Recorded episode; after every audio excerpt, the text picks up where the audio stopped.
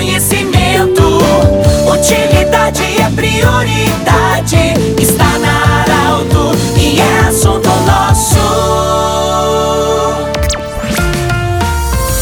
Muito boa tarde, ouvinte Estar Alto. Estamos iniciando o assunto nosso desta quarta-feira. Unimed, Vale do Taquari, Vale do Rio Pardo. Cindy Lojas, o Cindy Lojas lembra, compre no comércio local, valorize a economia do seu município. Centro Regional de Otorrino Laringologia, com sua sede anexa ao Hospital de Monte Alverne. E também conosco, sempre, a Agrofel. Agrofel no centro de Rio Pardo. Honrado em receber hoje o senhor Victor Kaminski, ele que é o presidente da Criskin Fest, empresário também, mas se dedicando voluntariamente pela comunidade, coordenando mais uma edição da Criskin Fest. Vitor, bem-vindo. Hoje nós temos mais um desfile, já é o segundo desfile de- desta edição, mas de muitas atividades já aconteceram, entre elas o grande show do Daniel no último domingo à noite. Vitor, o que temos ainda pela frente, além do desfile hoje à noite, um resumo do que já aconteceu e daquilo que ainda está por acontecer na Criskin Fest, que está uma beleza. Boa tarde, bem-vindo. Boa tarde, Pedro. Boa tarde, ouvintes. É, bem, como tu já adiantou, né? Nós teremos mais um desfile hoje,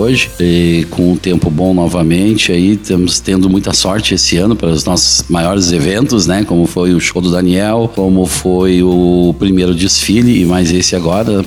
A previsão do nosso tempo está bem favorável. Teremos o último desfile no sábado, que é uma novidade que sempre foram nas quartas-feiras. E neste sábado teremos mais um, né? Vamos contar com o Papai do Céu e São Pedro de novo para que tenhamos um belo desfile, mais dois belos desfiles. É, quanto a atrações, nós temos ainda agora na sexta-feira o Pedrinho do Cavaco, que vem, que é um, um pagodeiro, sambista lá de São Paulo, e mais a, a programação toda que que está aí disponível no, no, no, no site da SEMP. Nós temos três locais: o Parque da Oktober, onde é, tem inclusive um parque para crianças, é, muito bem iluminado, tem um palco. Na Praça da Bandeira tem outro palco e na Praça Getúlio Vargas outro palco. Além, além dessa, desse centro totalmente ornamentado também, que faz parte da programação.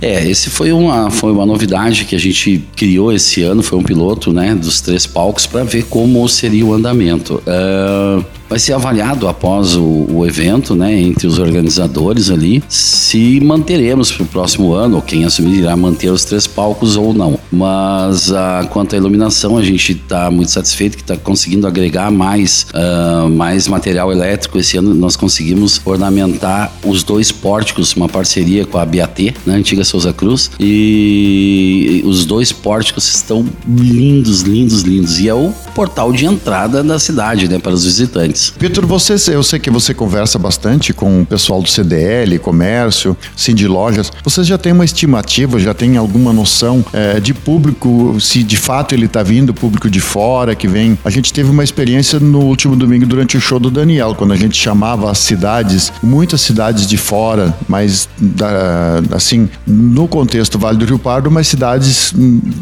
hum, próximas aqui. Nesse sentido, para o comércio, eh, tem sido atraente essas, essas atrações da Criskin Fest? Com certeza está sendo ah, visto muito positivamente, né? Essas atrações, porque tem trazido de fato o pessoal de fora. E o, o auge será no sábado, quando as pessoas das cidades vizinhas terão uma, oportunidade de vir mais organizadamente, vir à tarde, que era uma manifestação deles na- através das rádios que tinham essa vontade que fosse num final de semana, por exemplo, e nós optamos até por solicitar que fosse um domingo, nós optamos por sábado para aquecer ainda mais o comércio. Vitor, uma assim dentro de um contexto hoje, eu sei que você trabalhou muito, continua trabalhando muito porque a edição ainda não terminou, vai até o dia 23. É, você tem contigo o Roni, Roni Chu, né? É, quantas pessoas em média trabalham para que esse esse evento possa acontecer de forma voluntária? Quantos voluntários você tem? Nós temos o Roni, o Paulo Moraes, eh, depois cedido pela prefeitura, o Dinho, né? Eh, o Sérgio, que é um contratado nosso da, da parte artística dos carros alegóricos. E depois tem toda a assessoria da SEMP, né? Assessoria de imprensa, o pessoal que faz os contratos, enfim, envolvido, devemos estar envolvido aí com umas 10 pessoas na organização. Na verdade, como é que você pensou? Como é que chegou nesse formato? Como é que você chegou nesse formato de Criskin Fest, Vitor? Foi pensado muito tempo antes? Como é que foi esse planejamento? É, ah, experiência vem já de 2013, 2014, quando eu já havia realizado a organização da, da Criskin Fest. E de lá para cá a gente sempre vai vendo e pensando e visitando outros lugares, tomando ideias deles, né? Que nem tudo se cria, mas bastante se copia. Claro que com alguma criatividade nossa. Então é daí, esses anos que eu fiquei fora,